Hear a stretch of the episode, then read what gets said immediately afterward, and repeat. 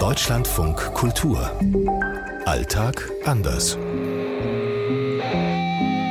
In Rio ist es jetzt 3.40 Uhr, mitten in der Nacht. Hier in Neu-Delhi ist es 12.10 Uhr. Es ist 7.40 Uhr hier in Rabat. 14.40 Uhr in Shanghai. In Prag ist es 7.40 Uhr. Heute Fingernägel. Die Pflege ist sehr, sehr wichtig der Fingernägel in Indien. Vor allem die Brasilianerinnen sind ganz große Fans und Expertinnen und Künstlerinnen, was das Lackieren ihrer Nägel angeht. Fingernägel, das ist etwas, worauf Chinesen wirklich sehr penibel achten. Beauty Salon heißt in Marokko immer, da ist ein Friseur dabei, man kann seine Pediküre, Maniküre machen lassen, man kann sich schminken lassen und gleichzeitig kann man noch ins Hammam gehen, das traditionelle Dampfbad. In Tschechien bei den feineren Damen gehört die Maniküre zum guten Ton. Die gehen in die Beauty-Studios, wo man dann auch noch ein Gläschen Sekt bekommt. Das ist so ein Business, was überwiegend von Leuten aus der vietnamesischen Community betrieben wird. Und ja, ich glaube, man liegt nicht völlig falsch, wenn man sagt, dass da ein begründeter Verdacht der Geldwäsche besteht. Es gibt hier in Rio wirklich an jeder Ecke Nagelstudios.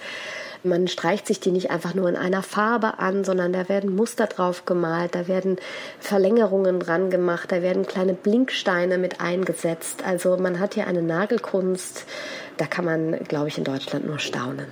Wirklich kunstvoll werden Nägel auch gerne verlängert. Das geht in so eine Länge, wo ich mich frage, wie meistert man denn seinen Alltag dann noch? Also zum Beispiel Computer- oder Handy schreiben mit so langen Fingernägeln. Wie macht man das? Die Nagelpflege, das sieht man auch manchmal im Zug, ja, dass sich die Leute einfach anfangen, die Nägel zu schneiden. Und oft haben auch Männer ganz lange und saubere Fingernägel, das ist mir aufgefallen.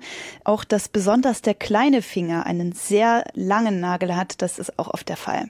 Ansonsten gibt's in Shanghai auffällig viele Nagelstudios in den Straßen. Trotzdem muss ich sagen, dass doch die meisten, die mir so begegnen im Alltag, sehr natürliche Fingernägel haben und dass ich da jetzt nicht so einen Trend zu sehr künstlichen Nägeln beobachten kann. Ich würde sagen, die Fingernägelgestaltung in Marokko ist ähnlich wie in Europa. Es gibt die gleichen Trends in der Länge, in der Form, in der Farbe.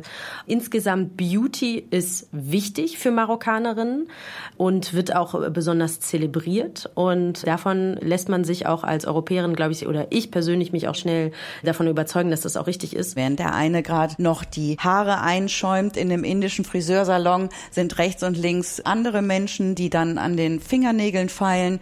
Dann streckt man noch kurz die Füße aus und dann sitzt dann auch noch jemand, der dann noch die Pediküre vornimmt. Also gute Fingernägel, saubere Fingernägel zu haben, ist in Indien eine sehr wichtige Angelegenheit. Wohl auch, weil es nochmal einen natürlich davon abhebt, dass man kein Bauer ist, dass man kein Bauarbeiter ist, sondern dass man so gepflegt und so viel Geld hat, dass man auch gepflegte Fingernägel hat. Silke Dietrich aus Neu-Delhi. Aus Shanghai, Eva Lambi-Schmidt. Aus Rabat, Dunja Sadaki. Aus Prag, Peter Lang. Anne Herberg aus Rio. Ganz begeistert war ich einmal im Amazonas, als ich dort war auf einem Fest anlässlich einer Heiligen, die Nossa Senhora de Nazaré.